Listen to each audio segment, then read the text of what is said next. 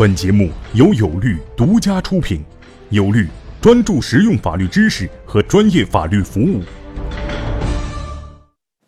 大家好，我是有律创始人王英军律师。今天我们讲的词条是股份有限公司。我们知道，按照我们国家公司法的规定，我们国家的公司有两种形式，一种是有限责任公司，另外一种就是股份有限公司。那么，关于什么是有限责任公司，我们以前已经讲过了。我们今天讲什么是股份有限公司。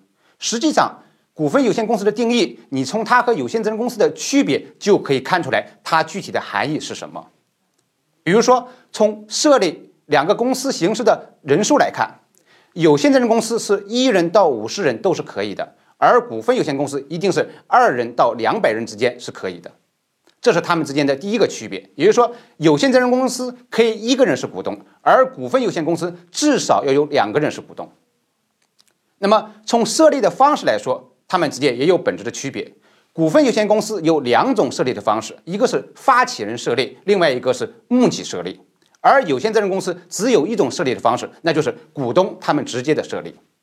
那么再比如说他们的决策机构，股份有限公司叫股东大会。而有限责任公司呢，它叫股东会。有限的公司存在有一个人股东的情况，而股份有限公司它一定是存在股东大会的。而有限责任公司它不一定存在股东会。